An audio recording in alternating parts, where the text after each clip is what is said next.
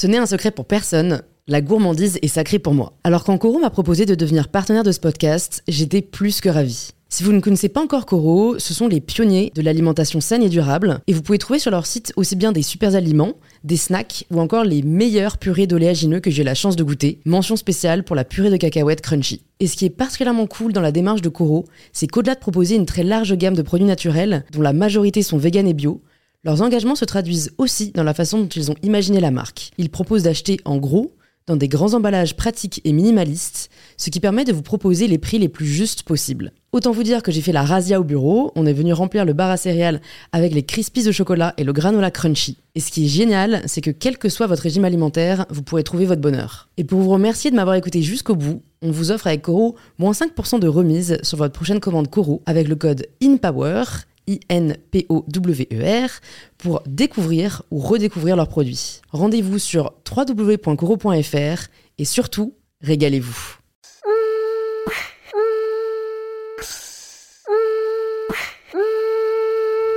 Bonjour à tous et bienvenue sur In Power, le podcast qui vous aide à prendre le pouvoir. Aujourd'hui, j'accueille Delphine, plus connue sous le pseudo Didi Paris, éponyme de son blog et de son surnom dans la vraie vie. La vraie vie, c'est justement ce dont on parle dans cet épisode, où on revient sur le parcours de Delphine et ce qui l'a poussé à partager sur Internet. En fait, dans cet épisode, on vous partage vraiment ce qu'est la vie de blogueuse, entre guillemets, et ce qui se cache vraiment derrière ce terme. Comment vivre le fait de s'afficher sur les réseaux, comment passer d'un travail de salarié à tout quitter pour travailler à son compte, la rémunération de ce métier, ainsi que les avantages et les inconvénients qu'il présente. Vous l'avez compris, Delphine est aussi transparente que moi à ce sujet et n'a aucun mal à en parler. Enfin, on vous donne aussi tous nos conseils pratiques pour donner vie à vos projets, apprivoiser vos peurs et surtout, vous rappeler qu'il n'y a pas une seule bonne façon de faire et qu'il faut simplement accepter que l'on va apprendre au fur et à mesure et que la vie est une courbe d'apprentissage. Comme chaque semaine, j'ai lu les commentaires que vous m'avez laissés sur Apple Podcast et qui me font toujours autant sourire, et j'aimerais aujourd'hui remercier Anao qui a laissé l'avis suivant. Hello Louise, petit mot très rapide pour te dire que j'adore ton podcast. Je te trouve très inspirante et c'est un réel plaisir d'écouter chaque épisode avec une envie toujours plus forte de prendre le pouvoir de sa vie. Bravo vraiment pour ce projet, il est génial. Merci à toi Nao d'avoir rédigé ce commentaire, même si c'est très rapide, ça me fait toujours très plaisir et je remercie sincèrement toutes les personnes qui prennent le temps de le faire et de laisser un petit 5 étoiles sur Apple Podcasts. Comme vous le savez, c'est les vacances d'été et je me suis posé la question de savoir si jamais je faisais un petit break euh, du podcast en août ou pas, après avoir euh, publié chaque semaine en juillet. Mais en fait, j'aime trop ça, et donc euh, même si les potentiels invités sont souvent en vacances, je crois que je vais lancer une mini-série d'épisodes où je vous parle en solo. Donc n'hésitez pas à me dire sur le compte Instagram du podcast, inpowerpodcast, quel sujet vous souhaitez que j'aborde, et je vous prépare ça. Et je vous invite maintenant à nous retrouver pour cette conversation inspirante avec Delphine souvent je me dis c'est intéressant, c'est con. Enfin, vu que dans tous les cas, encore une fois, moi mm. c'est pas une interview particulièrement, mm. je me dis c'est dommage, euh, à mon avis ça peut intéresser des gens. Mais tu vois, Disney typique, je me suis toujours demandé pourquoi. Mm. Pourquoi? Parce que franchement, ça se, ça se manifeste, euh, tu vois, dans les faits, dans, dans, quasiment toutes les séries Disney. Il y a un moment où il y a ce besoin de partir en couille, disons-le, tu vois. Ouais, mais tu sais, c'est aussi être en rupture par rapport à une image qui peut être un peu lisse et par rapport, mm. euh, je sais pas, la, enfin, tu vois, la, meuf Disney ou euh, Disney Channel, c'est hyper euh, conventionnel, tu réponds à plein de critères qui finalement, s'ils te ressemblent, à la limite, pourquoi pas, tu vois, il n'y a pas de jugement de valeur. Tant que tu es en adéquation avec ce truc-là, pourquoi pas. Mais si à un moment ou à un autre, tu trouves cette image, soit qu'elle te correspond plus, soit qu'elle t'a jamais correspondu et que tu es un peu enfermé dans ce carcan, c'est clair qu'effectivement, tu as le mm. syndrome euh, post-Disney qui peut euh, faire partir euh, direct. Quoi. Bah, en fait, ça, je peux comprendre totalement parce que les, les, En plus, ils jouent des personnages, donc comme c'est des enfants qui regardent, les enfants n'arrivent pas à faire la distinction entre le personnage et, la personne réelle. Ouais, clairement. Mais tu vois, par exemple, Emma Watson, elle s'en est très bien détachée mm. sans passer par la phase Wrecking ouais, mais attends, Harry Potter, c'était quand même déjà un peu cool, tu vois. C'était pas, c'était pas le truc niais, il y avait il y a des aspérités quand même dans Harry Potter. Oui, mais attends, elle jouait quand même une sorcière. Ouais, tu vois, je pense que c'est très dur de s'en détacher, tu vois. Oui, et première de la classe. C'était deux mauvais points pour elle, je suis d'accord. Après, elle avait ce petit côté attachant qui, qui tu vois, même dans son rôle, mm. qui faisait que euh, ça, la, ça, la, ça, lui donnait un peu d'aspérité. Quoi. Ouais, c'est vrai, c'est vrai. Mais Ron, par exemple, a dit, euh, tu vois, moi je l'appelle Ron, hein, mais Rupert Grint a même dit dans plusieurs interviews que lui, n'arrivait enfin n'arrivait pas à se détacher de son personnage ou en tout cas que les gens n'arrivaient pas à se détacher de lui comme Ron. Après peut-être qu'il a pas essayé mais je pense que je pense que en fait moi ce que je comprends pas trop c'est le côté extrême mm. euh, des personnages Disney mais encore une fois je pense que juste je peux pas imaginer parce que je sais pas ce qu'ils ont vécu et qui à ma vie doit être comme tu dis à mon avis c'est même c'est un besoin physique quoi. Peut-être aussi tu sais leur âge t'es hyper jeune et d'un coup tu te retrouves dans un espèce de star system euh, que tu comprends pas forcément ou, d'un coup tu n'es plus dans ce star system parce que euh, mm. ton film ou ta série s'arrête et voilà. Tu vois moi je pense à Macaulay Culkin dans un autre euh, dans un autre genre. Le gars est complètement sorti est parti en sucette ou mm. les jumelles Olsen. Ouais carrément. Tu vois elles sont devenues hyper dark. c'est hyper dur pour elles je pense de toutes elles ont été biberonnées euh, à faire, euh, tu vois, un métier qui déjà quand t'es enfant, ça peut être difficile, tu vois, de faire la part des choses, de se construire. Euh. Donc déjà se construire en one shot avec un épisode ou l'animation d'une série en particulier, c'est compliqué. Elle, je sais pas jusqu'à quel âge elles ont fait ça, mais genre, je sais pas, 10 ans, non Ouais, même, même 14-15, ouais. Ouais, tu vois. Et limite, elles, ont, elles sont séparées de ça, ouais, quand elles ont eu l'âge de réaliser un peu ce qu'elles faisaient, quoi. Donc t'imagines, enfin c'est hyper violent en fait. Je pense que déjà quand t'es pas en construction, euh, euh, enfin tu vois, toi je sais pas comment tu vis ton pseudo sur internet ou moi qui bloque depuis 14 ans. En fait il y a un personnage Didi et euh, il y a mm. Delphine et mm. sans être totalement schizo, c'est ça peut être deux personnes évidemment pas diamétralement opposé parce que parce que euh, je ne suis pas schizophrène. Mais euh, tu vois il y a forcément un rôle à un moment que tu endosses d'un côté ou d'un autre et, euh, et, tu donnes surtout certaines facettes à voir et pas forcément toutes parce que mm. c'est pas forcément pertinent de montrer toutes tes facettes sur les réseaux sociaux en tout cas tu vois. Donc à plus forte raison quand tu es en mode acteur et que tu incarnes un personnage dans un Disney ou un truc comme ça je pense que et que t'es enfant. Ouais Ouais, mais j'allais te demander deux trucs, mais je vais commencer par euh, euh, la première, vu que tu as rebondi euh, dessus. Hmm. C'est est-ce que toi, tu as toujours eu ce désir un peu, je dirais pas d'être connu, mais d'être quelqu'un. bien sûr. une star. d'être quelqu'un, plutôt, j'ai envie de dire, de, bah, de se démarquer. Ben, de se démarquer, oui, sans forcément être connu. Tu peux te démarquer dans un cercle donné, euh, carrément. de trois personnes, et tu te démarques au milieu ouais, ouais, carrément. C'est plus, tu vois, moi, le star, je trouve que ça, ça se prête pas forcément à ce qu'on fait, mais d'être quelqu'un, je dirais plus, parce que... Bah, de, de s'afficher, en tout cas. Ouais. Ouais, après, moi, ça me gênerait plutôt. C'est assez paradoxal, hein, mais mm. euh, j'ai commencé euh, il y a très longtemps, puisque euh, Mamie Didi, hein, je, je, blogue depuis mars 2005. Donc, ah ouais, ça fait quand même ça fait un 14 ans, quoi. Et à l'époque, t'étais pas du tout justement dans cette starification de l'influenceur. Euh, si tu veux, mon analyse, attention, vous avez 4 heures, préparez-vous, c'est que euh, globalement, avant, tu avais les stars, et nous, les kidam, on s'identifiait ou pas à des stars, mais on avait ce phénomène un petit peu d'identification euh, partielle ou complète, plutôt partielle en me concernant. Tu dis, ah, t'admires telle ou telle personne, t'as envie de lui ressembler, etc. Les stars, par essence, elles sont inaccessibles, forcément, puisque ce sont des people, des stars, et qu'il y en a beaucoup qui sont qui plus à l'international. Donc en France, on en croise, mais c'est pas le même type de stars, et puis tu les croises pas forcément ni tous les jours quand tu habites Paris, euh, ni tous les jours tout court quand tu n'habites pas Paris. Mm. Donc tu as forcément, tu vois, une espèce de distanciation qui est de fait, puisque mm. tu ne vois pas ces gens-là. Alors mm. que l'influenceur, par essence, c'est toi, c'est moi, c'est tout le monde. Et donc finalement, on se met peut-être sur un piédestal dans le sens où on se donne une visibilité puisqu'on prend la parole. Euh, et, c'est accentué par le fait que comme on est accessible, évidemment, puisqu'on est euh, nobody, euh, bah forcément les gens, il y a un, à un moment, il y a une espèce de glissement de terrain et toute proportion gardée, on devient des espèces de mini-stars parce que, et j'insiste vraiment sur toute proportion gardée, mais tu vois des filles comme Nolita ou Adenora ou voilà des grands noms de l'influence, je comprends qu'il puisse y avoir un espèce de glissement de terrain entre la star et l'influenceuse star. Euh, parce qu'elle a beaucoup de followers et que du coup, bah, forcément, euh, elle, est, euh, elle est visible, plus visible que d'autres. Et comme elle est encore une fois un kidam, bah, évidemment, il y a plus de gens qui vont avoir accès à elle que si c'était Monica Bellucci. Ouais, ouais, ouais. Qu'est-ce qui t'a donné, toi, envie de bloguer? Moi, j'étais étudiante à Sciences Po, comme toi, je crois. Ouais. Voilà. Et euh, en fait, j'étais pas du tout en journalisme, mais je voulais vraiment. Euh, je, me suis je, je me suis trompée. Je me suis dit, mais je veux vraiment faire des études de journalisme et pas euh, de gestion de l'information dans l'entreprise, comme ce mhm. que j'avais choisi. Et la com que j'avais fait avant au CELSA. Et du coup, j'avais écrit pas mal pour un organe de presse étudiant qui s'appelait Paris Étudiant, qui a été racheté depuis par le Parisien. Et sauf que voilà, c'était très sympa, mais je chroniquais euh, genre mode, euh, surtout pas mode, le vieux lapsus, culture, expo, pardon, livre. Voilà, et je me disais, je me sentais un peu limitée, tu vois, dans mes sujets. Je t'avoue que j'ai même pas essayé de proposer une nouvelle euh, rubrique. C'est vrai que c'est bête, j'aurais pu. Mais je me suis dit, en fait, je me mariais pendant cette même période. Et euh, je me suis mariée très jeune. et euh, je sais plus quel âge j'avais en 2005, mais je crois 26 ou un truc comme ça. D'accord. Et, et, en gros, je faisais plein de recherches, comme toutes les mariées, sur par exemple le lieu, les robes de mariée, les listes, les fameuses listes de mariage. Et en fait, c'est beaucoup de, de, temps que tu passes sur ces sujets-là. Carrément.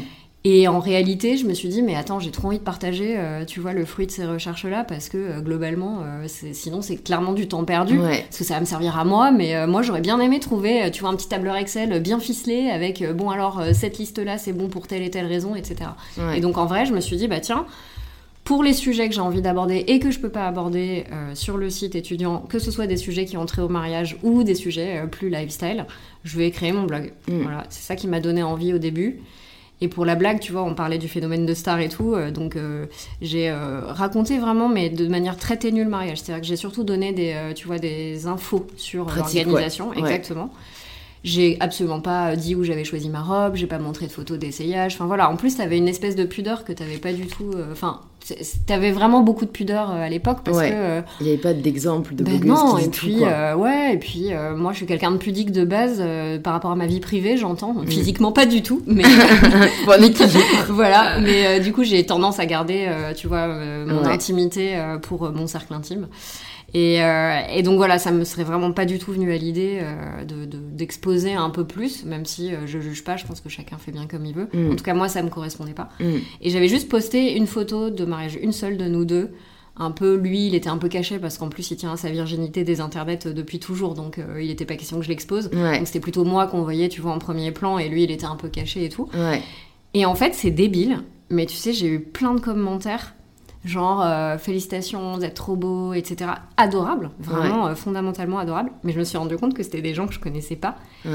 Et ça m'a fait flipper. Je me suis dit, mais en fait, j'ai pas du tout envie. C'est hyper intime comme photo, même si lui, on le voit pas. Enfin, tu vois, c'est vraiment, encore une fois, un événement que je souhaitais cantonner à mon cercle à moi. Du coup, j'ai supprimé la photo et je me suis dit, ok, ça c'était mon premier warning de. Euh, tu vois, genre, attention, mais pas trop de trucs intimes si tu te sens pas à l'aise avec ça. Ouais. Ouais, tu t'es posé la question. Quoi. Ouais, grave. Mais alors, qu'est-ce qui a fait que tu as continué à bloguer et mm. aujourd'hui, j'imagine que tu fais ce genre de photos qui, à l'époque, ah te paraissaient euh, une intrusion, bah, quoi Je me mets plus en scène, clairement, parce que j'ai compris que ça faisait partie du jeu et que, en fait, quand t'es influenceur, je déteste ce terme. Moi, je dis inspirateur. bah, c'est une bonne, ouais, inspirateur ou inspiratrice. En tout cas, quand tu prends la parole sur Internet, t'as un jeu, en fait, d'identification. Les lecteurs ont besoin de s'identifier à une personne. Et moi, je le vois en tant que lectrice. Mm. Clairement, quand je suis un compte Instagram ou que je lis un blog, mm j'ai envie de savoir qui se cache derrière ce blog. C'est con, c'est peut-être un petit, un petit peu, tu vois, du voyeurisme ou j'en sais rien, il y a peut-être de ça. Mais j'ai envie de savoir quelle est cette personne à laquelle hmm. euh, je m'identifie pas forcément à 100%, mais euh, voilà, je vais me dire, bah tiens, ces propos sont intéressants, me font réagir, m'apportent quelque chose. Donc je joue plus ce jeu-là parce que je l'ai compris au fil des années. Pour la blague, quand même, j'ai posé avec un masque pendant 5 ans. D'accord. Euh... Bah, je crois que j'étais pas assez grande pour, non, clair. pour avoir un star. Tu n'étais pas née. Mais en gros, euh, ouais, j'étais, hum, je voulais garder encore une fois mon intimité et puis j'étais pas forcément euh, très bien dans mes baskets, tu vois. Je me mm. cherchais beaucoup euh, physiquement, intellectuellement, etc. Et du coup, j'aimais pas ce côté, euh, j'assumais pas ce côté mise en avant. Mm. Mais à la fois, j'avais quand même envie euh, bah, de montrer euh, certaines choses de ma vie, notamment mes formidables looks. Et donc, à un moment, je me suis dit, bah, comment je peux résoudre cette équation en gardant mon intimité et puis en, en m'exprimant quand même sur le sujet? Donc, j'avais demandé à une copine qui, qui fait toujours du street art en tricot, qui mm. s'appelle Emmanuelle Esther, de tricoter un masque de mouton le truc, elle, tiens, on va prendre un café en 5 minutes, elle te tricote le truc, bam, bim, boum, t'es là, ok, Des doigts de Et elle me tricote un masque de mouton pour remplacer le masque que j'avais acheté euh, de mouton toujours, mais en, tu sais qu'il y avait en plastique, quoi. Ouais. est fondue sur une lunette arrière pendant des vacances euh, dans une bagnole. Enfin, bon, Sale histoire. Sale histoire, ouais. Gaston le mouton de la mode, voilà. Parce qu'en fait, l'idée, c'était de me protéger mon intimité. Ouais. Et puis, tu vois, de faire en sorte que les gens puissent s'identifier, quoi qu'il arrive à moi, parce qu'il y avait un masque, et donc je mettais l'emphase plutôt que sur moi, sur, euh, voilà, un tout, une silhouette, etc plus que sur un personnage en particulier, enfin Mm. en tout cas une personnalité. Ouais. Et donc, euh, bah, je l'ai fait pendant un petit moment. euh, et puis, j'ai euh, deux, trois amis super bien intentionnés qui m'ont dit écoute, c'est euh, une démarche qui, qui intrigue. Et donc, après, tu peux. Voilà, why not? Ça peut intriguer pour des bonnes raisons. Ouais. Mais si tu veux te lancer un peu plus loin dans le blogging, fais gaffe parce que ça peut, voilà, ça peut te bloquer. euh. Et c'est vrai que, voilà, encore une fois, j'ai pris conscience du fait que. euh, Mm. il y en a plein qui me disaient, tu vois, c'est flippant. Ou des gens qui comprenaient pas la démarche et qui me Mm. disaient euh, Mais tu es tellement jolie, pourquoi te cacher derrière un masque? Bon, ça partait d'une bonne intention, Mm. tu vois, on va, pas, on va pas se plaindre, mais voilà. Donc en fait, le masque, l'ai laissé tomber au bout de 5 ans euh, quand j'ai eu des velléités de- d'être Ouais. un peu plus pro euh, sur, sur mon média, quoi.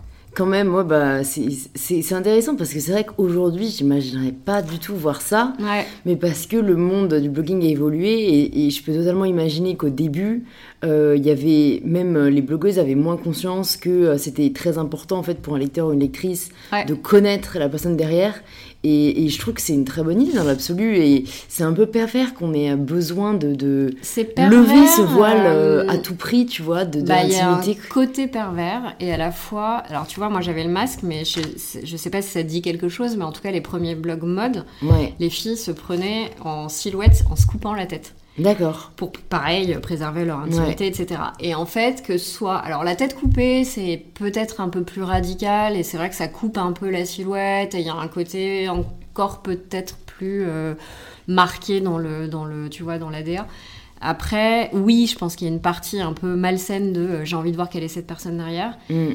Et à la fois, je pense qu'on a tous besoin. euh, c'est plutôt pour des bonnes raisons. Je pense qu'on a envie Oui. de voir les personnes, tu vois. C'est vrai. Tu On a plus confiance dans quelqu'un qu'on connaît Ouais, dans l'absolu. hein. Exactement, parce Mm. que parce que euh, oui, une meuf avec une tête coupée ou un masque de mouton un peu flippant, euh, tu te dis euh, elle est pas très saine d'esprit ou tu vois, il y a toujours un truc un peu chelou alors que finalement quand t'as rien à cacher, ton Mm. visage tu peux le montrer et finalement c'est une partie de toi que tu montres. C'est Ouais. pas euh, ça veut, ça te résume pas en fait, tu te résumes pas à ton visage ou en tout cas à- à- au pan de ton intimité que tu as envie de dévoiler. Euh, et c'est ça qui est génial en fait, c'est d'arriver un peu à faire la part des choses et de se dire que voilà, encore une fois, c'est pas parce qu'on s'expose. Même, tu vois, j'ai euh, quelques amis qui euh, font des photos plus dénudées ou tu vois, qui osent plus se mettre en scène.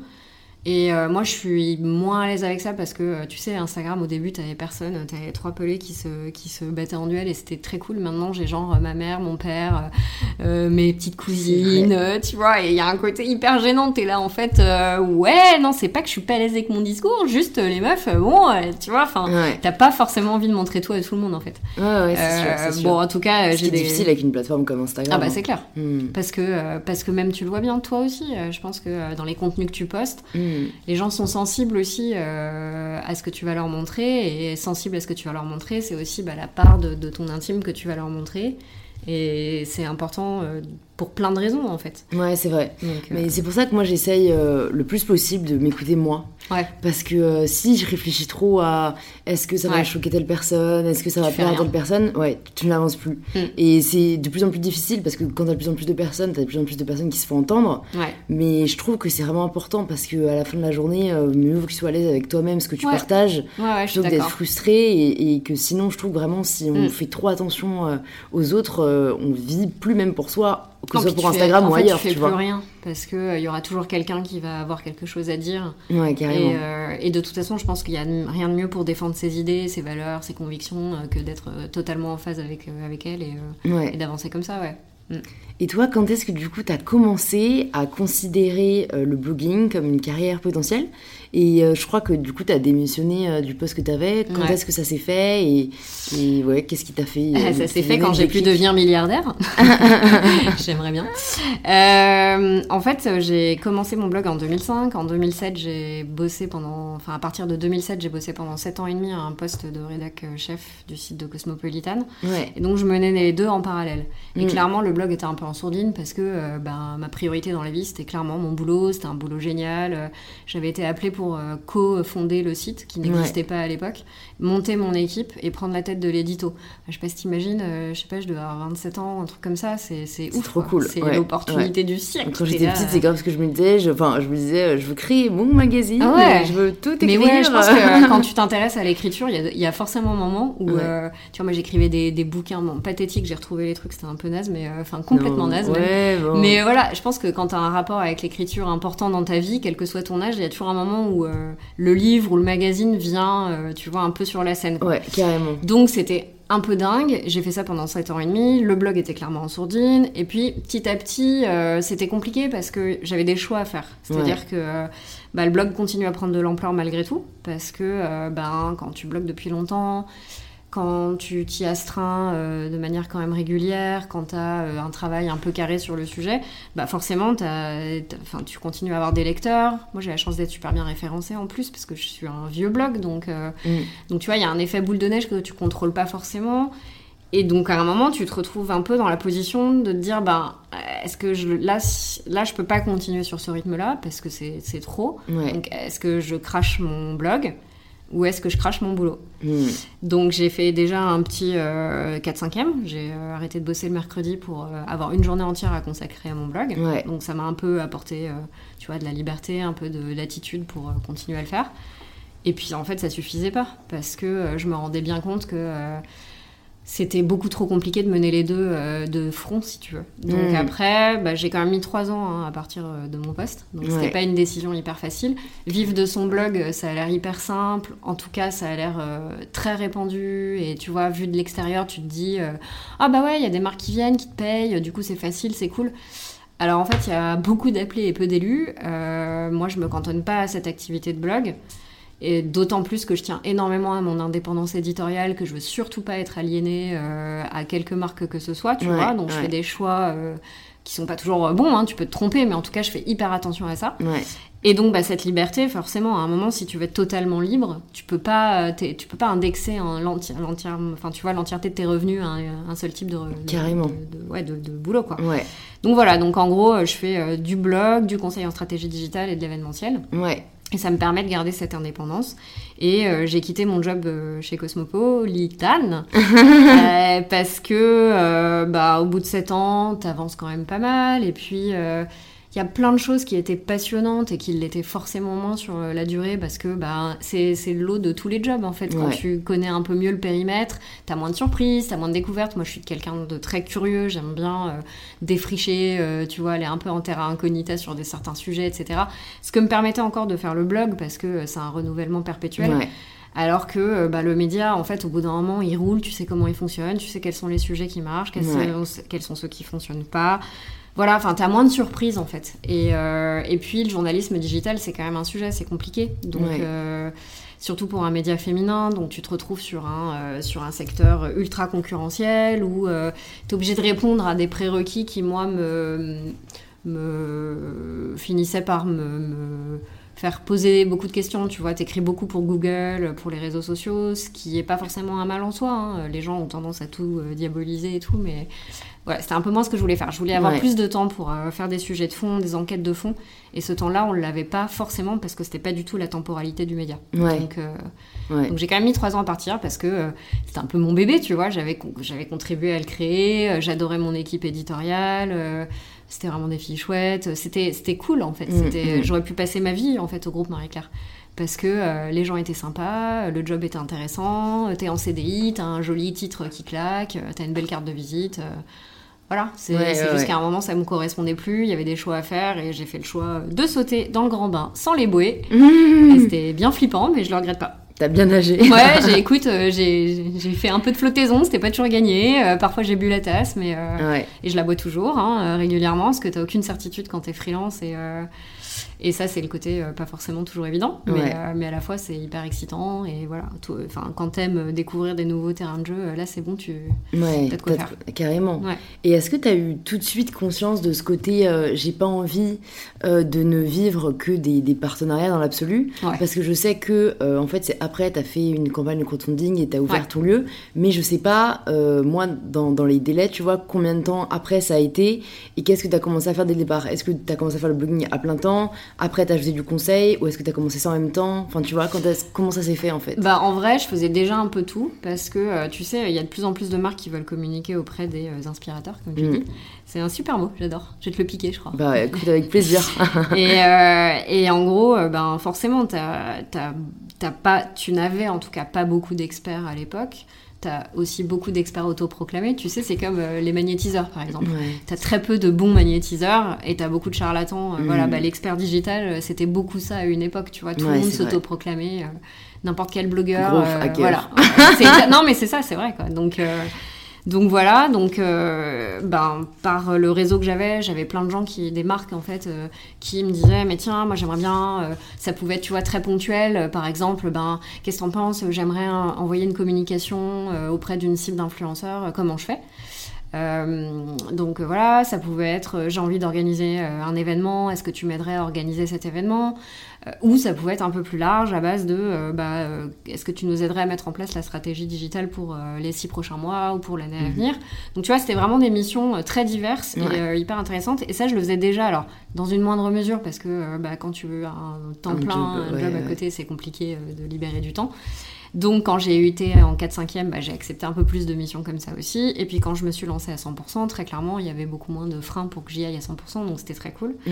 Après, cette conscience de pas vouloir être aliénée aux marques, je l'ai eu dès le départ parce que euh, je l'ai jamais fait pour les marques en fait, tu vois. Le, blog, je l'ai vraiment fait en dilettante. Euh, à une époque où on se posait pas la question de savoir euh, quel était le meilleur pseudo euh, pour euh, bien ressortir sur internet. Et je le dis sans critiquer. Je mm. pense que c'est des stratégies juste qui sont complètement différentes. Mm. Et je trouve que c'est super aujourd'hui quand tu te lances, évidemment, de réfléchir à quel pseudo tu vas choisir, quel mm. créneau tu vas occuper. C'est indispensable aujourd'hui.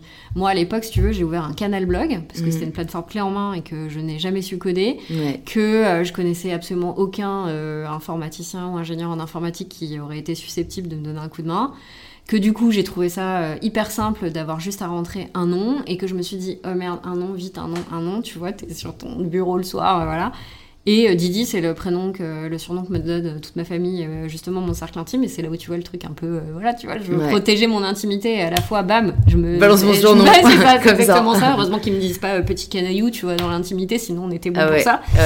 mais voilà et du coup bah, les marques, quand elles ont commencé à s'intéresser au phénomène, tu vois, ça doit dater de 2007 à peu près. Bah, tout de suite, en fait, c'était assez simple. J'avais le loisir de refuser. Je dépendais pas des marques, en fait, pour vivre, parce que j'avais un revenu par ailleurs et que, voilà, j'acceptais uniquement ce qui m'éclatait, ce qui me faisait rêver, ce qui m'intéressait. Euh, ce que je jugeais éventuellement pertinent euh, pour des lecteurs, etc., etc. Donc en fait, ce biais-là, je l'ai toujours eu. Et pour moi, il n'a pas changé, même si je dépends un peu plus de mon blog aujourd'hui pour vivre, clairement. Euh, mais je ne dépends pas que de ça et je m'assure toujours euh, d'avoir d'autres sources de revenus, justement. Euh, tu vois, ça m'est jamais. J'ai fait des erreurs, je continue à en faire parce qu'on n'est pas parfait, qu'on travaille dans l'urgence beaucoup, qu'on est des entrepreneurs individuels. Donc, même si j'ai une super agent commercial qui bosse avec moi depuis septembre 2017 et qui m'aide énormément à faire aussi la part des choses. Forcément, à un moment, euh, tu vas pas toujours prendre les bonnes décisions, c'est normal, on est humain, euh, on fait ce qu'on peut, euh, et puis parfois la mission évolue en cours de route et tu dis attendez les gars, c'est pas du tout ce sur quoi on était parti quoi.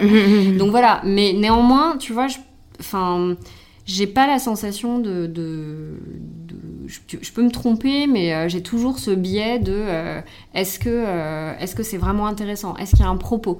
Est-ce que c'est par exemple une marque que je connais, que j'ai l'habitude de consommer, etc. Est-ce que si je la connais pas, je vais regarder un petit peu, je, je creuse un petit peu, je fouille. Enfin, tu vois, il y a pas mal de biais. Je m'étais amusée un jour à, faire un tableau. Je voulais bosser avant euh, Émilie qui travaille avec moi, dont je parlais.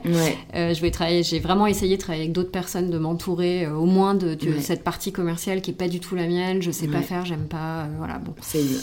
C'est un job, comme beaucoup d'autres. Et, et donc j'avais bossé avec une fille et j'avais essayé. Tu sais, elle m'avait dit mais comment tu choisis une mission? Et j'avais commencé à dire, bah écoute, euh, c'est hyper simple, donc tu vois, critère numéro 1, machin. Puis après, j'ai détaillé et je me rendais compte qu'en fait, j'avais plein de critères, donc j'ai commencé à faire un tableur Excel avec une pondération, non mais, enfin, ridicule. Mais c'est pas au doigt mouillé, très clairement. Euh, c'est ouais, au feeling. c'est beaucoup de feeling, mais tu as aussi euh, plein de critères hyper tangibles sur lesquels tu vas réfléchir. tu vois. donc, c'est sûr, sûr. Faut juste les poser. C'est clair que quand tu travailles, quand tu le fais toi tout seul avec toi-même, quelque part, c'est plus simple hmm. parce que y a beaucoup plus, tu laisses beaucoup plus part à ton intuition et effectivement à ton feeling. Quand tu dois euh, responsabiliser quelqu'un ou, partager la décision avec quelqu'un, hmm. il faut que tu arrives à lui exprimer en fait pourquoi tu n'acceptes pas euh, telle mission ou pourquoi à contrario celle-ci euh, tu vas l'accepter. Hmm, et voilà, en même temps c'est hyper intéressant, ça te fait avancer et ça te fait un peu cadrer mieux tes, tes ouais, choix. Ouais, c'est sûr, même toi, ça te permet de voir là où tu veux aller. Clairement. Et du coup aujourd'hui, est-ce que tu travailles avec Émilie, avec d'autres gens ou est-ce que c'est euh, juste toi et Émilie? On a été jusqu'à 4 au sein de Didi, parce qu'il y avait l'appartement dont tu as parlé tout à l'heure, avec beaucoup d'événementiels. On a organisé 67 événements en un an et demi, enfin en 18 mois. Ah oui Ouais. Et les par semaine, quoi. Euh, ouais. C'est... Alors, tu sais, la blague, c'est que tu peux avoir rien pendant deux semaines. Et puis après, tu vas avoir euh, un truc le mardi soir, le mercredi matin, le mercredi soir, le ah jeudi matin. Et là, tu, tu arrives le samedi en mode PS. mais mais t'as pas de week-end. mais t'as pas de week-end. De toute façon, tu dois faire le reste. Mais, euh, mais oui, donc à un moment, au plus fort, entre guillemets, euh, de l'activité, j'avais euh, un contrat pro, une stagiaire, Émilie, et puis des freelances que je sollicitais ponctuellement, notamment sur toute la partie vision stratégique de l'entreprise. j'ai des coachs d'entreprise pour m'aider à développer mon activité. voilà, moi, je enfin, j'ai une formation en communication, en journalisme à la base, si tu veux, donc je m'improvise pas. Ouais comptable, euh, experte, euh, tu vois, dans des domaines euh, qui peuvent voilà, qui peuvent te faire défaut après quand tu veux développer une entreprise. Carrément. Et donc aujourd'hui, j'ai encore Charlotte qui travaille avec moi, qui est en contrat pro. Émilie, donc, qui est la responsable commerciale. Et voilà, on est trois. Ok, et donc t'as plus l'appartement si j'ai bien compris? Non. Ok. En fait, euh, l'idée c'était que euh, cet appartement, euh, on voulait vraiment en faire un lieu comme à la maison pour que les gens s'y sentent bien et pour recréer en fait un, contexte avec plus de sens, tu vois, de, remettre du sens en fait dans l'événementiel. Faut savoir, ceux qui nous écoutent sont pas forcément familiers avec ça, toi certainement plus. On est souvent invité par des marques. Sur une base très régulière, moi je dirais par semaine, je dois avoir une vingtaine d'invitations. et en fait, à un moment ça fait plus sens. Pourquoi? Parce qu'il y en a beaucoup, tu sais même plus comment choisir, tu sais même plus euh, sur quels critères autres que bah, je connais la marque, euh, le produit ou l'actualité qu'elle lance a l'air intéressant donc j'y vais, mais c'est plus un critère suffisant parce qu'en fait ça peut être le cas sur les 20 en même temps. Donc tu es là, ok, donc euh, comment je vais faire? Et puis tu as des marques qui, tu peux te planter, tu en as plein, t'arrives et tu sais, genre, tu sais même pas ce que tu fais là. les gens qui sont invités, tu te dis mais c'est pas que enfin tu te dis juste on n'est pas du tout euh, la même manière de travailler on n'est pas sur les mêmes euh, créneaux donc c'est ça peut être complémentaire mais ça ne l'est pas toujours bref. Et je me disais il faut qu'on recrée du sens et qu'on arrive à refaire des événements où tu te poses pas la question de pourquoi tu es là où tu as un vrai propos où euh, tu peux avoir des rencontres tu peux avoir des experts qui viennent expliquer par exemple un produit de beauté parler de la composition des produits sans, sans langue de bois sans tabou voilà. Et en fait bah, très vite le lieu, euh, je me suis dit que c'était une bonne idée parce que euh, un influenceur ou un inspirateur euh, qui a son propre lieu, c'est pas commun en fait. C'est même t'en as as deux ou trois dans d'autres domaines plutôt mode. Je pense notamment à Lisa Gachet avec son shop, exactement.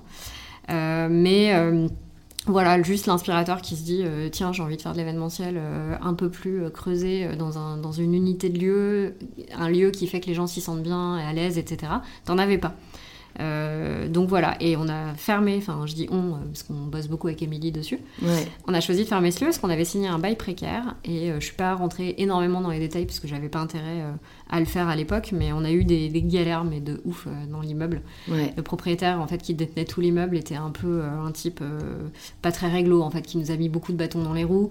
Par exemple, un échafaudage juste après que j'ai signé le bail, sans me prévenir bien sûr. Par exemple, l'ascenseur en panne trois mois d'affilée alors que je suis au sixième étage. Hmm. Euh, ce genre de choses, tu vois. Euh, la cage ah d'escalier euh, complètement délabrée alors que j'ai une partie des clients qui passaient par la cage d'escalier, évidemment. Donc voilà, le type était pas dans la transparence, il était pas clean. Alors que moi, je suis beaucoup dans le dialogue. Donc dès le départ, je lui avais donné la nature de l'activité, je lui avais expliqué ce que je faisais, que ça impliquait qu'on recevait du monde, etc., etc. Donc j'étais bien contente d'avoir signé un bail précaire. Et là, on travaille sur la V2 de l'appartement. D'accord. Donc ça t'a quand même plu euh, ouais. parce que tu t'es lancé dans un secteur que tu connaissais pas du tout à la base. Quoi, et parfois ça peut faire peur. Bah, tu surtout moi, pour, Comment? Déjà, tu peux te planter, ça peut ouais, faire peur. carrément, tu peux te carrément. planter, euh, Enfin bon, après, euh, planter, on peut toujours, tu vois, rebondir. Et parfois, euh, c'est bien, je trouve, de faire des expériences qui nous font réaliser si on aime ou si on n'aime pas, si ça nous parlait ou pas. Ouais. Mais donc, toi, t'as vraiment validé, quoi, le fait que ben, non seulement il y avait une demande et qu'en plus ça te plaisait, Ouais. et tu veux donner suite? J'ai travaillé en fait pendant deux ans et demi euh, quand même sur le business plan de cette affaire. hein. Je suis pas arrivée du jour au lendemain en mode euh, Eh, si j'ouvrais un appart à 4200 euros par mois, n'est-ce pas? Parce que c'était le prix que je payais pour mon bail commercial. Ouais. Euh, j'ai quand même bossé avec des coachs d'entreprise euh, pendant deux ans et demi sur le sujet pour euh, voilà, faire une étude de marché, m'assurer de la faisabilité un maximum du projet. Mm. Après, il y a un moment, tu es obligé d'y aller parce que tu peux pas tout sécuriser. Et je pense même, Ouais. je sais pas ce que toi t'en penses, mais je pense même que parfois tu es obligé de te lancer sans avoir tous les tenants et les aboutissants de ce que tu vas faire. Mm. Parce que sinon, tu le fais pas. Mm. Tu le fais pas parce que il y a forcément des galères qui vont se présenter que tu n'auras pas pu anticiper. Euh, et que de toute façon tu vas trouver une solution ou pas. Enfin, tu vois, il y a tout un système qui se met en place quand tu lances le projet que tu peux pas forcément anticiper. Et c'est tant mieux parce que, tu vois, moi, si, je, je- si c'était à refaire, je le referais, mais quasiment de la même manière en réalité, voire de la même manière. Mais tu vois, de- de- de- de- d'avoir euh, à ma connaissance toutes les galères que j'allais avoir à surmonter, Ouais. C'est clairement ça me freinerait. Donc je Ouais. trouve que c'est super d'avoir une espèce euh, pas d'insouciance parce qu'il faut pas y aller au doigt le toi au doigt mouillé et sans un minimum de, de, de fond et de propos. Ouais. Mais euh, voilà, faut avoir juste une part, euh, faut se laisser une part d'inconnu et l'accepter. Euh, pour euh, vraiment euh, avoir euh, le moins de, de peur possible à donner corps à ton projet. Ouais. quoi. Et de flexibilité aussi, Ouais. parce que je m'imagine le cas où quelqu'un prévoit au millimètre carré une boîte, enfin, Ouais. c'est juste pas possible, parce que Tu peux jamais. dans les faits, ça ne peut pas se passer totalement Jamais. comme tu l'avais imaginé.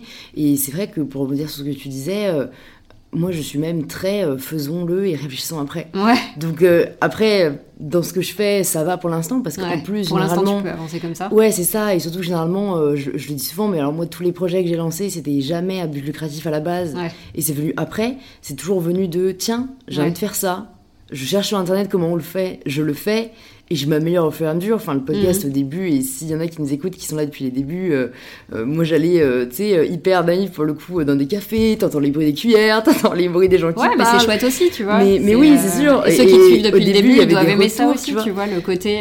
Bah, le côté bah, DIY, on va dire, le quoi. pendant, l'après, c'est cool aussi. Ouais, ouais, ouais. Ouais. Et, et du coup, c'est vrai que euh, j'ai. Enfin, en fait, c'est assez paradoxal parce que j'ai quand même un côté très perfectionniste, mais je pense que le côté better done than perfect est Mm. plus fort. Mm. Et je j'arrive plus à vivre avec l'idée que c'est pas parfait, mais c'est là, Ouais. que juste c'est pas là et j'ai envie de le faire et je me trouve des excuses et tout. Ouais. Euh, je suis plus juste fière d'avoir déjà accompli et après, de toute façon, je sais qu'il y a une marge de progression dans tout ce qu'on fait, tu vois. Mm. Mais, mais c'est vrai que pour les vrais projets entrepreneuriaux, là, comme tu dis, t'as eu raison de t'entourer avant parce que tu peux pas improviser un lieu que tu vas ouvrir sans réfléchir un minimum aux entrées. En aux fait, disons que, alors vrai projet entrepreneurial, c'est peut-être un peu dur parce que moi, je pense que le tien en est vraiment un.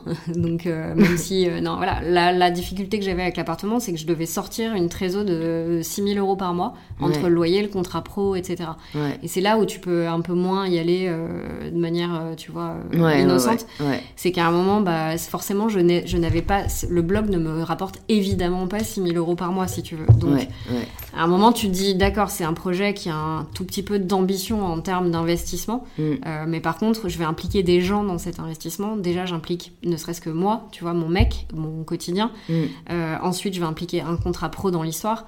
Et je voulais pas me retrouver euh, en galère de thunes, en mode, bon, bah, écoute, euh, Oriane, ce mois-ci. je vais pas te payer, parce qu'en fait, j'ai pas eu de revenus, donc c'est pas grave, on verra comment on fait le mois prochain. Ouais. C'est juste pas jouable, en fait. Quand tu prends des engagements euh, Ouais. envers toi-même, c'est une chose, mais envers les autres, c'est euh, Ouais. encore, tu vois, un truc différent. Donc, c'est ça aussi, je pense, qui, qui te fait un tout petit peu plus mesurer ton risque. C'est à partir du moment où tu as un investissement financier et, et ou qui implique des gens, tu peux pas y aller complètement de manière.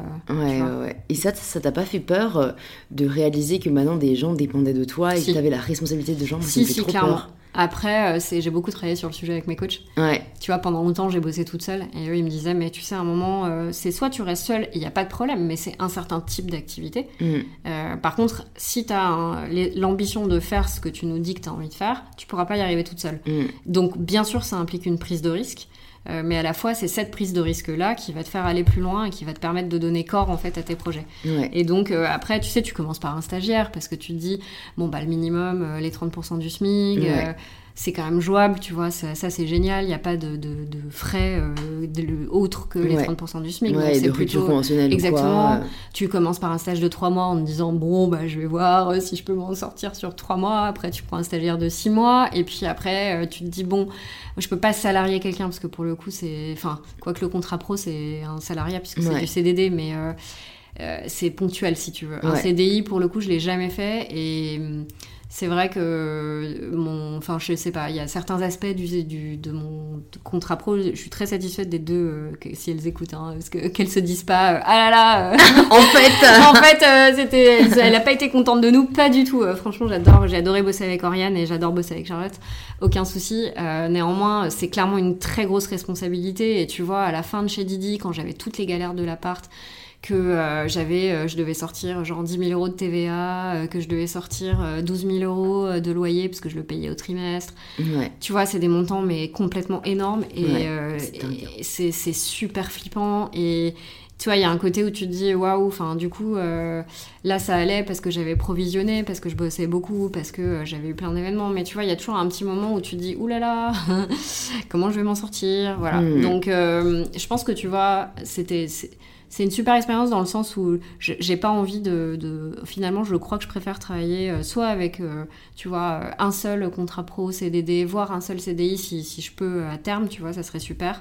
Mais je trouve ça bien de pouvoir. Quand t'es indépendant, c'est très dur de salarier quelqu'un en fait. C'est vraiment.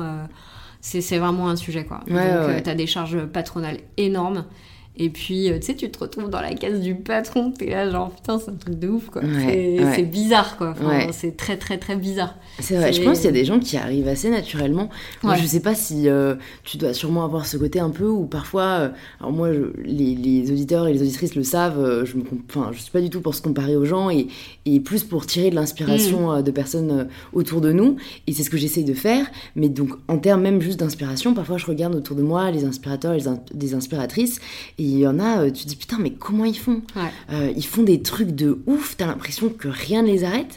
Alors que, comme tu dis, enfin, je veux dire, on n'est pas formé à tout. Euh, donc, tu sais, j'ai vraiment ce côté de est-ce que c'est naturel pour eux ou est-ce qu'ils ont appris au fur et à mesure? Parce que je pense que tout s'apprend, mais c'est vrai que j'ai des exemples, alors moi en France, mais plutôt en Angleterre, aux États-Unis, de filles que je connais, tu vois, qui lancent trois bises, qui ont une équipe de 10 personnes, qui ont mon âge, tu vois, et t'es là genre, bon, bah, et c'est dur parfois même de pas se remettre en question, alors que dans l'absolu. Euh, T'es pas obligé d'avoir une équipe de 10 personnes. Non, mais surtout, il faut se rappeler de fou. Et il faut se rappeler parfois que ce qu'on fait, c'est déjà très bien. Et, mm. mais mais je, le dis aussi parce que je pense qu'il y a des personnes qui nous écoutent et qui ont l'impression de pas faire assez.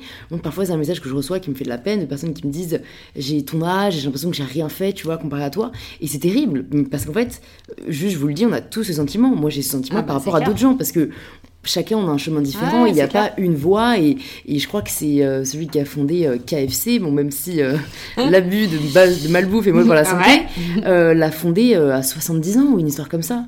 Ah, et il n'y a pas de course, tu vois, mm. dans l'absolu. Mais donc je trouve que parfois c'est difficile, ouais, le côté inspiration vs comparaison. Bah déjà je pense que ce que tu dis est très juste. tu vois, faut repartir de la sincérité la sincérité, c'est aussi la sincérité vis-à-vis de soi-même et être honnête vis-à-vis de soi-même. Mm. Moi, je sais que je serai jamais à la tête d'une multinationale. Euh, parce que j'en ai pas envie, je me sens pas euh, mm. de manager euh, des gens, d'avoir de, une pression relative effectivement au fait de les payer, etc.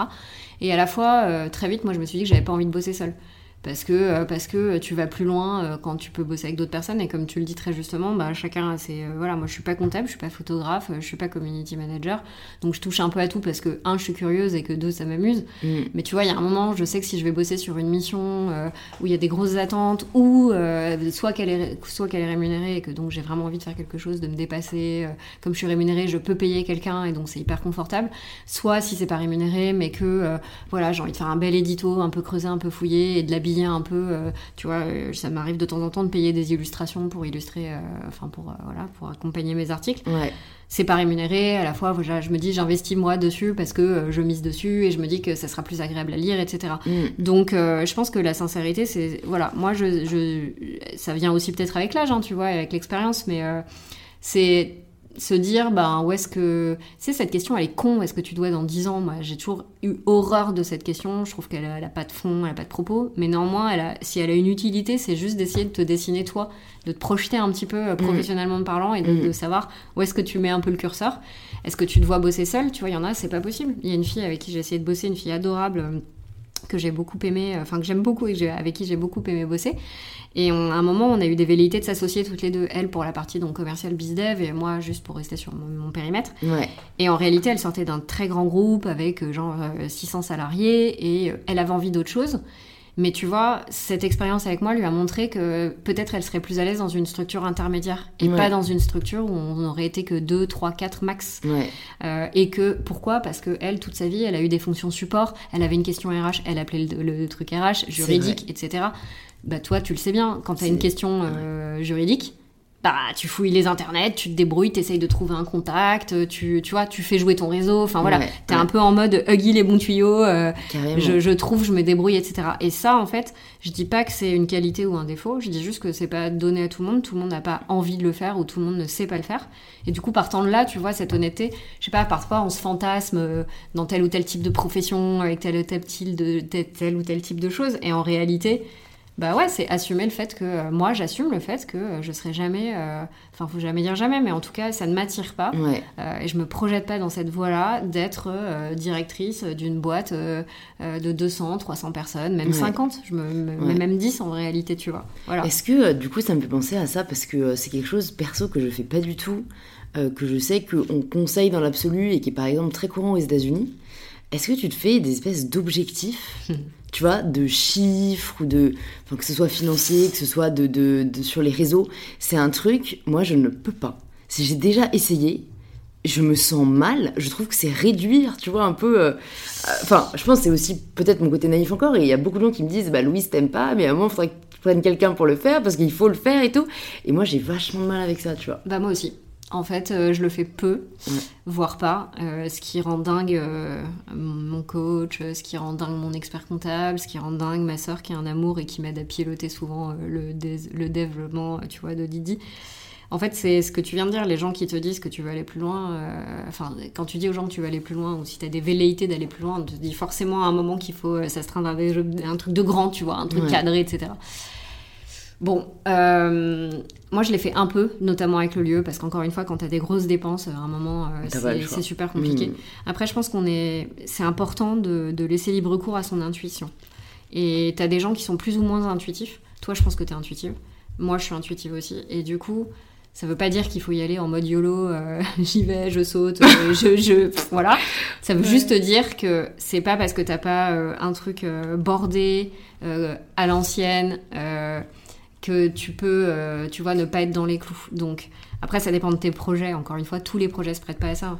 Ouais. L'appartement, encore une fois, si je m'étais pas astreinte à un certain nombre d'objectifs, à un certain nombre de choses, euh, tu vois, à poser, calculer, etc., mm. ça n'aurait pas pu fonctionner en réalité parce que euh, parce qu'avec la trésor que je devais sortir, c'était beaucoup trop important pour euh, pas avoir un minimum de, backup. En revanche, clairement, j'ai pris euh, une personne pour m'épauler là-dessus. Parce, que, euh, parce que je ne savais pas le faire, que mm. j'avais pas envie de le faire. Et ça mm. aussi, c'est de l'honnêteté, de la sincérité par rapport à, toi, mm. tu vois. Te dire, ben, ok, là, je vais être obligée de faire ça, mais j'aime vraiment pas faire ça. Donc, je peux me forcer dans une certaine mesure, mais on a tous des journées dingues. On sait très bien que tu vois, moi par exemple, scanner mes, euh, mes notes de frais, mais euh, laisse tomber, je suis en train de faire une pile sur le bureau, ça fait trois mois, c'est l'enfer. et quand je vais m'y mettre. Non, et encore, j'ai essayé de ranger. Non, mais voilà, c'est l'enfer. Non, mais voilà, donc je sais juste que je vais être en galère quand il va falloir que j'envoie tout ça au comptable, et que je vais attendre le dernier moment comme d'habitude, et que je vais me rendre dingue, et que je vais me faire une nuit blanche, enfin bon, bref, voilà. Donc tu peux le faire dans une certaine mesure, en revanche, tu peux aussi te dire que sur certains projets, euh, c'est bien d'anticiper. Et du coup, ça veut pas forcément dire te faire un, tu vois, un tableau. Euh, ma soeur, elle m'a mis en place des matrices de ouf, hyper simples, hein, tu vois. Elle m'a dit, ok, je sais que tu as besoin d'un truc simple. Donc moi, ce que je vais faire, c'est que auras, je vais tout remplir et tu auras juste à remplir cette petite case qui correspond, genre, à tes dépenses mensuelles, à ce que tu as dépensé? Euh, et tu vois, elle me dit, les frais fixes, je te les ai mis, tout, je t'ai mis toutes les dépenses et tout. Tu as juste à mettre le delta que moi je connais pas. Ben je l'ai pas fait. Je l'ai pas fait, non, mais je suis grave, parce que j'y arrive pas. Ça me rappelle que je dois aller à la poste depuis trois semaines. Ah bah je merde, moi aussi. Mais c'est ce genre de truc, moi. C'est ce genre de truc, parfois je me dis, mais merde, genre, c'est des trucs que je trouve trop pas essentiels, tu vois. et après, les gens doivent rire parce que je, vais plus faire une story qu'aller à la poste, tu vois. mais c'est juste, dans, tu vois, dans, dans, mes priorités immédiates, la poste, c'est. Après, quand... c'est pas là, tu vois. Après, ce qui peut quand même être bien, c'est. Alors, bon, la poste, c'est relou, tout le monde le en sait. Plus les horaires de merde, quoi. horaires de merde, bah, c'est pour ça que j'ai pris une stagiaire, comme ça elle va à la poste. L'enfer. On balance les backstage. C'est ça, c'est ça. Non, mais euh, tu sais qu'après, tu as des contraintes qui sont, euh, qui sont utiles, voire indispensables. Donc, typiquement, bah, de toute façon, la poste, quand tu n'auras plus le choix, bah, tu seras obligé d'y aller, tu iras. En fait, tu te poseras mm. pas la question. Mm. Moi, c'est pareil, j'attends le dernier moment, puis quand il faut que j'y aille, bah, j'y vais. Mm. Euh, donc, voilà, tu sais que se fixer des objectifs, moi je le fais, alors pas de manière forcément, alors dans six mois je vais être là et puis là j'aurai tel CA, machin, ça je mm. fais pas. Par contre, je me dis, euh, bah voilà, tu vois, la V2 de chez Didi, euh, comment je l'envisage, je pose des délais, des deadlines, même si c'est des deadlines à titre indicatif, c'est hyper précieux d'avancer, tu vois, euh, de, de pas naviguer complètement à vue, tu vois. Je suis d'accord, ouais, d'avoir une feuille de route en fait. Exactement. Mais moi ça me rassure, moi je fais plus ce genre de truc, quitte à plus jamais la regarder, voilà. mais juste pour savoir Poser au moins une fois les ça a un sens. Voilà, exactement. Et qu'il y, a une timeline et que ça peut se découper en étapes. Ça rassure beaucoup. Ça rassure. Ouais. Et si tu es sur un projet où tu as vraiment besoin d'avoir des choses un peu plus euh, costauds, on va dire, en termes d'objectifs, mm. bah, tu t'entoures. Tu vois, mm. moi, les coachs d'entreprise, c'est 500 euros par mois, c'est une mm. somme. À l'année, c'est beaucoup, mais euh, c'est une tranquillité d'esprit, euh, c'est une matinée par mois. c'est bien moindre en termes d'investissement de temps que ce que ça me coûterait moi. Je serais en plus moins efficace, je penserais pas à tout. ils m'ouvrent des horizons, ils m'ouvrent leur carnet d'adresses. Enfin, voilà. Et je trouve que à un moment, c'est miser sur soi, c'est bien, c'est important et c'est même fondamental, mais c'est bien aussi de savoir miser euh, sur certaines autres personnes. Mais alors, ils font quoi les coachs d'entreprise? Parce que tu es la première à m'en parler sur le podcast. Écoute, euh, bah là, tu vois, d'ailleurs, j'ai mis un peu en pause parce que j'avais besoin de reprendre un peu de l'attitude après le projet chez Didi, 18 mois, etc. Mais globalement, bah, tu vois, ils m'ont juste aidé à structurer euh, un peu mieux mon quotidien. C'est-à-dire, moi, j'ai tendance, bah, je pense que toi, c'est un peu la même chose. En plus, tu es étudiante, donc tu rajoutes une, une, une couche. Mais euh, comme euh, bah, je, fais, je suis touche à tout. Donc en fait, dans mon quotidien, de base, je fais 1000, euh, enfin j'exagère, mais je fais, je sais pas, 15 métiers, tu vois. Je suis, encore une fois, je suis journaliste, inspirateur, t'as vu, j'ai adopté ton mot. C'est top. photographe avec un milliard de guillemets, community manager avec un milliard de guillemets, comptable, toujours les guillemets. Mais tu vois, t'es amené, en fait, quand t'es freelance, à te frotter à un milliard d'activités. Et en fait, le truc, c'est que les coachs, moi, tu vois, il y a un moment, tu te noies un peu dans tous les sens. Et t'es là, mm. genre, et puis tu réponds au téléphone, et puis tu checkes tes mails, et puis voilà. Donc déjà, ils m'ont aidé à, c'est débile, hein, mais juste structurer ton quotidien. Mm. Genre, dégager des plages horaires pour, euh, voilà, là, je me fais une heure. Moi, je fais des tout doux tous les jours. Ouais, bah voilà. ah non, mais c'est top. Ouais, ouais, mais moi aussi, je suis très tout doux.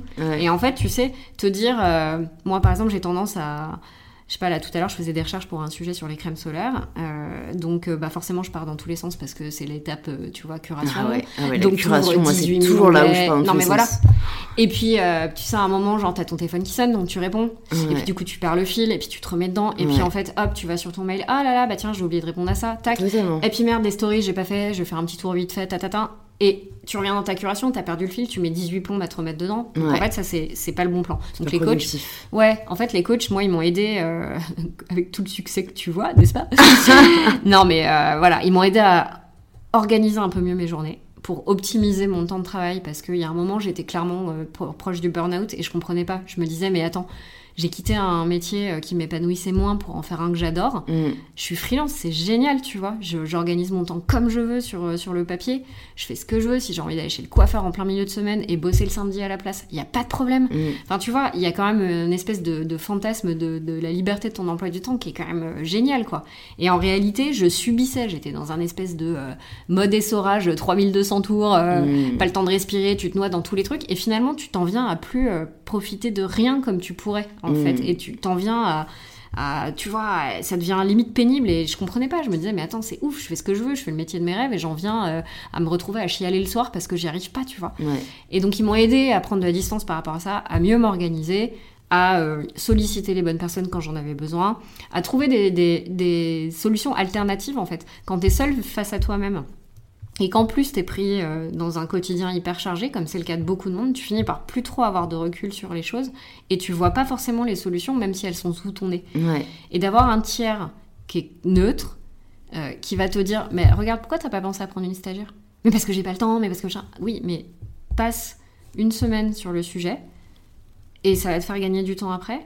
Euh, et, et, voilà, et c'est tout con. Et en fait, quand tu l'entends, tu dis, bah, je suis pas teubée, j'y aurais pensé toute seule, tu vois. Sauf que non, en fait, parce qu'encore une fois, t'es dans ta petite roue de hamster et t'as pas forcément cette latitude. Donc, ils m'ont aidé à ça. Ils m'ont clairement aidé à chercher les financements pour euh, l'appartement. Moi, j'avais jamais fait de levée de fonds, je savais pas comment ça se, ça se passait. J'avais besoin de 60 000 euros. Ouais, t'as fait une levée de fonds T'as fait une campagne de crowdfunding J'ai fait une campagne de crowdfunding qui m'a permis d'avoir 15 000 euros pour faire tous les travaux. Donc, euh, quasiment l'intégralité des travaux sont passés grâce à la, campagne de crowdfunding. Donc, ça, c'était génial.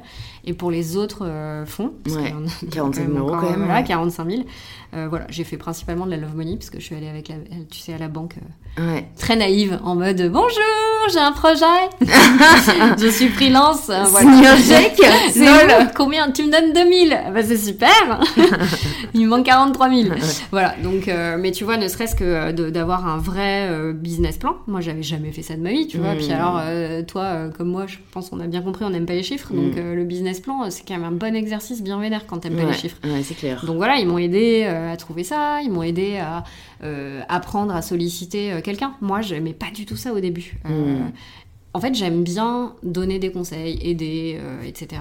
Mais c'est marrant, j'osais pas forcément frapper à la porte des gens, tu vois. Hmm. J'avais toujours peur de les emmerder avec mes questions à la con. Je me disais, mais attends, laisse tomber, le gars c'est un cador, il a pas que ça à foutre de répondre à une pauvre petite blogueuse. je vais l'emmerder avec mes questions et tout. Hmm. Et en fait, ils te disent, ils disent, tu sais, les gens, en fait, ils aiment que tu les sollicites. Donc, ils sont importants. Ben ouais. Et dans 9 cas sur 10, ils vont répondre par la positive.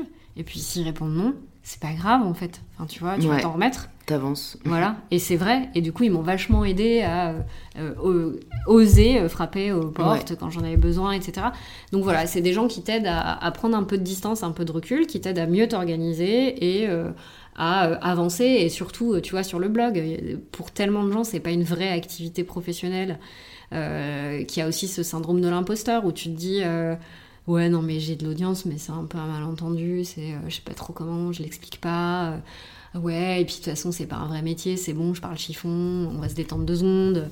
Donc eux, ils t'aident aussi à te dire, non mais meuf, ça fait 14 ans que tu fais ça, bien sûr que c'est un métier, et on va t'aider à aller encore plus loin. Mm, mm. Voilà, donc c'est bien aussi, tu vois, d'avoir quelqu'un, c'est con, hein, gars, cette petite confiance qui peut te faire défaut de temps en temps c'est top d'avoir quelqu'un derrière, euh, même si tu les payes pour ça. Et ben, ouais, c'est ça, tu les payes pour qu'ils te disent que ce que tu fais, c'est bien. go, girl Ouais, ouais, c'est vrai.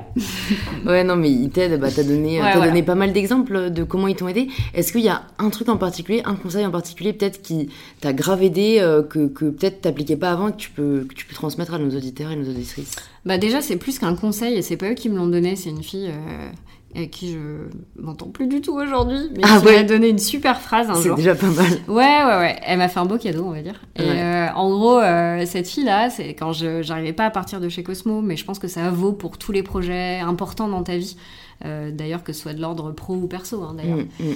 Euh, tu vois, j'étais aux prises avec mes atermoiements de mais comment je vais gagner ma vie, mais c'est pas avec le blog que je vais y arriver, et puis de toute façon, machin, etc. Bon, je me pose pas mal de questions, hein. je suis une fille, euh, voilà. voilà, voilà. Mais un jour, elle m'a dit le truc le plus con du monde. Elle m'a dit, mais je, je comprends pas, Delphine, t'as peur de mourir? Et tu sais, ça a été un déclic, alors que c'est la phrase la plus bateau du monde. C'est évident, bien sûr que j'ai pas peur de mourir. Et en vrai, je pense que ça, c'est un très bon conseil, c'est arriver à prendre du recul sur les choses et te dire qu'en fait, dans la vie, rien n'est jamais acquis. Euh, tu vois, euh, par exemple, moi, je suis mariée, mais je le vis comme un pari. C'est-à-dire que j'ai fait le pari de, m'engager plus loin avec une personne. Mm. Pour moi, c'est un vrai pari parce que la vie, c'est long et tu sais jamais de quoi elle est faite. Maintenant, face à ce choix que j'avais euh, il y a déjà 14 ans, tu vois, ça m'a angoissé de, fou, quoi. Pendant deux ans, je me suis dit, mais j'en sais rien, mais c'est horrible et tout.